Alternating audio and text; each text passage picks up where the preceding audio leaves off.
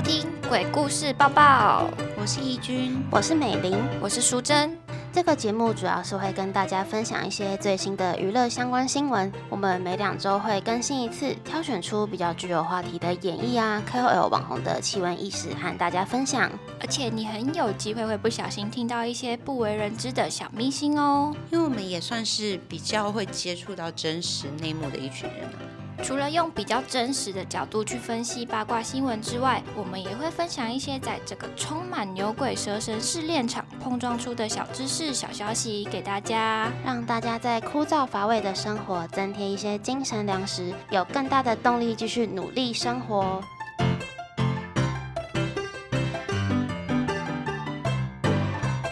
第一则新闻：人气 YouTuber 好味小姐在 YouTube 拥有超过七十万的订阅，那 Podcast 节目也是各大平台的收听前三名。他们广为人知的爱猫蛋卷，近期被诊断患有罕见的淋巴感染问题。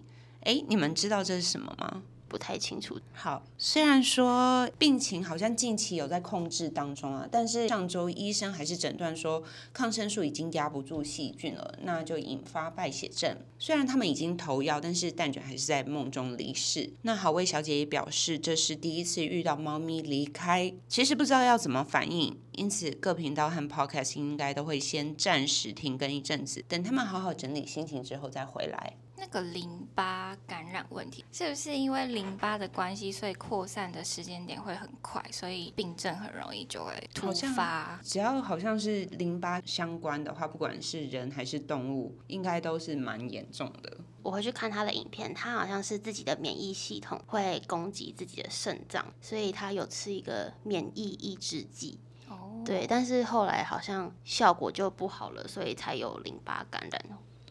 这就是一则非常沉重的新闻。今年其实好像真的蛮多人的，不管是猫还是狗，就是突然的离世。但是谢谢蛋卷带给大家很多疗愈的瞬间，真的。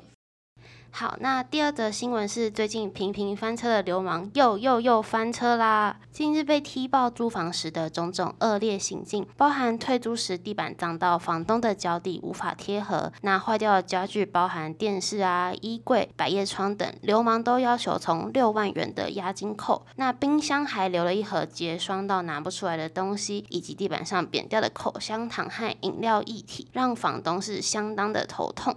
身为租屋一族的我，在外面其实住了好几年，就是真的，如果我是房客，我真的是没有办法完全不留一些生活的印记。其实，在点交的过程中，当下房东应就应该要准备好处理的方式跟后续，看是要房客直接赔偿，或是请房客直接处理，真的是要有文字或是录影才可以有一个保障。因为通常点交的那一天，其实就是已经结清了。因为我之前点交当天，比如说。他扣完，那剩下的金额他就是直接现场汇给你，这样子对你自己会比较有保障。嗯，其实这个新闻的后续就是流氓他其实也开了直播，一一反驳针对房东提出来的这些点。然后我看到那个底下的网友其实意外的还蛮站在房东那边的。嗯，哎，不对不对，意外的还蛮站在流氓那边，说就是遇到这个房东比较可怕。真的，而且房东发出的那些照片，其实都没有他提到的沙发破掉或是什么百叶窗线断掉什么的。而且他还打说高清图，但是那张图一点都不高清，就 是你也看不出地上那个是口香糖还是饮料什么的，非常不清楚的高清图。就是我们上一次说的人红是非多，我觉得流氓好像这一次也有一点点遇到这样的状况，因为这个房东其实就像你叫什么名字啊？舒珍。因为这个房东就像淑珍说的，他其实可以当面点交，而且遇到什么状况的话，应该是白纸黑字以合约处理，但他竟然就是以爆料的方式，对，他是报自媒体哎。对，而且应该就是已经为这一天准备很久的感觉。我也觉得，而且他指控他们迟到这件事情，房东自己不是还表明说他已经晚到十分钟了，他的晚到就不算迟到吗？对，底下留言处也是有提到这一点，但是他有强调说流氓说他要迟到五十分钟了。但就是 双重标准的部分。对，遇到这种房东是还蛮可怕。我觉得任何知名人士都会很怕遇到这种人，因为他以爆料的心态去跟你处理任何事情。对啊，所以我觉得整件事情其实风向没有像之前那么的对流氓不利。好像有那么一点，而且还有网友留言说，房东那些坏掉的东西都不值六万块，有人说可能大概五千块，啊，这可能比较夸张。那就祝流氓这件事情可以早一点落幕了。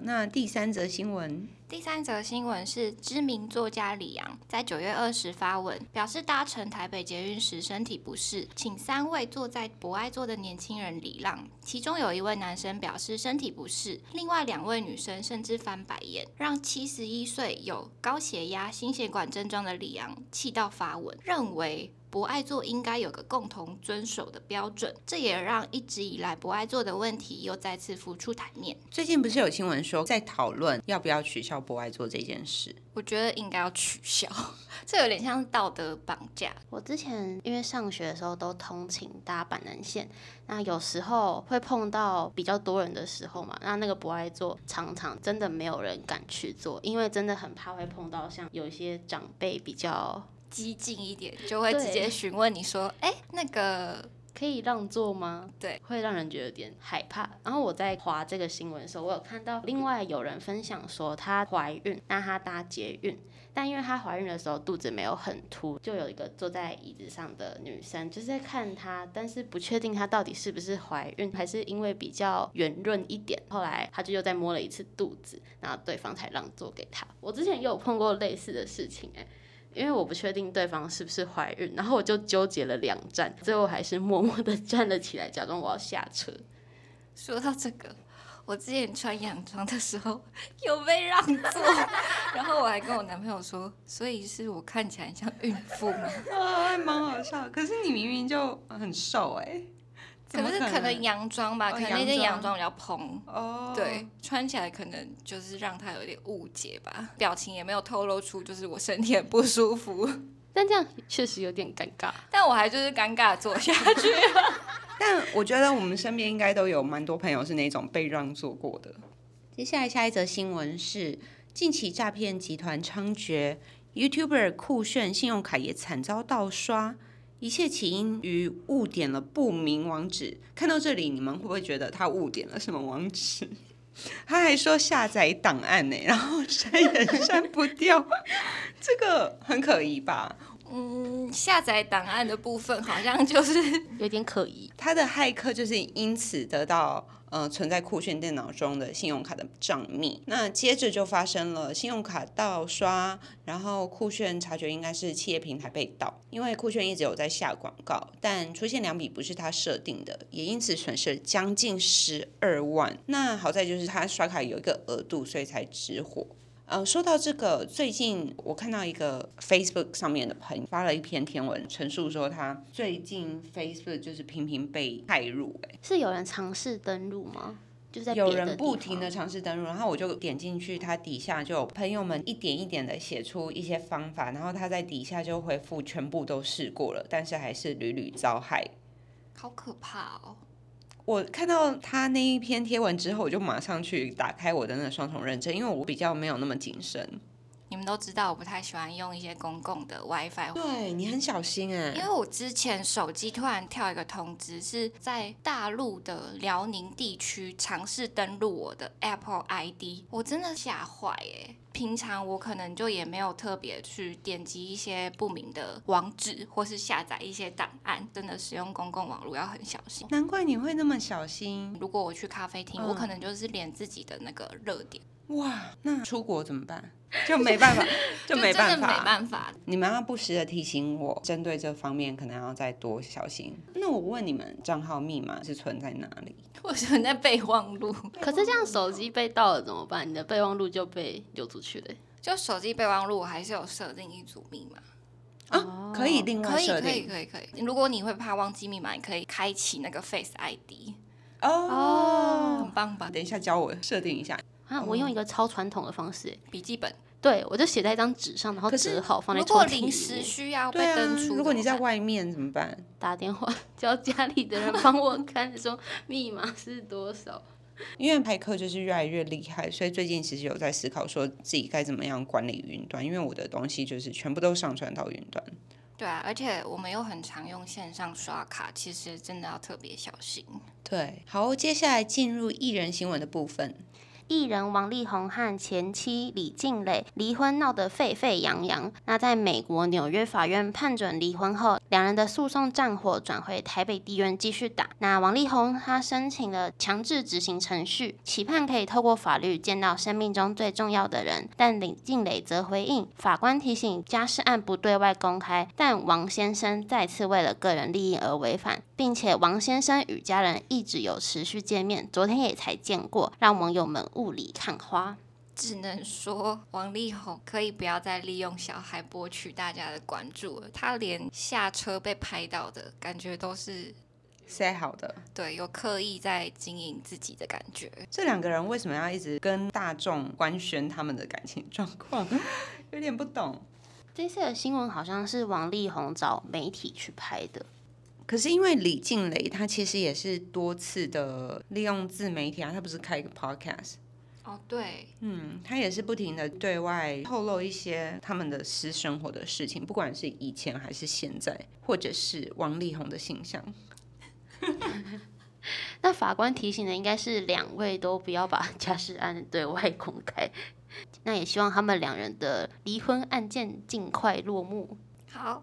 最后一则新闻是强强去年七月控诉遭到十四年的朋友背叛，双方不欢而散，对簿公堂。强强表示，当初对方先告他诽谤，所以他告对方侵占跟诈欺，现在对方却要求和解，让他非常不解，直呼官司都还没结束，他快被我搞死了，他一直想跟我和解。我不跟他和解，我要告死他。哎，真的是很强强的口气。我觉得我看到这一段文字，我其实有一种他的声音会有默默的出来。有这个真的会有他的声音出来。对，后续更透露，就是有把公开恶行的那支影片拿去报走中奖，可惜没有入围。强强自己本身也不怕官司缠身，自认站得住脚，强调不会退让。我之前好像没有 follow 到，我昨天就回去补看他的影片，我觉得很扯耶。他的那两个十四年的朋友非常的夸张，阿猫阿狗对对对，感觉就只是要钱。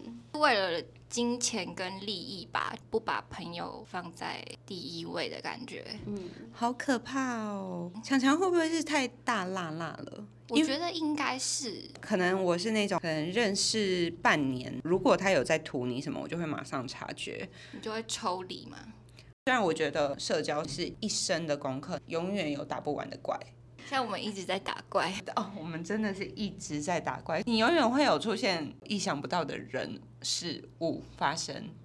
而且尤其是牵扯到金钱这件事情，就会有点撕破脸的感觉。很多工作上，你们可能可以去试试看，消失的厂商或者是供应商，那一丢出钱的议题，他们就会马上秒出现。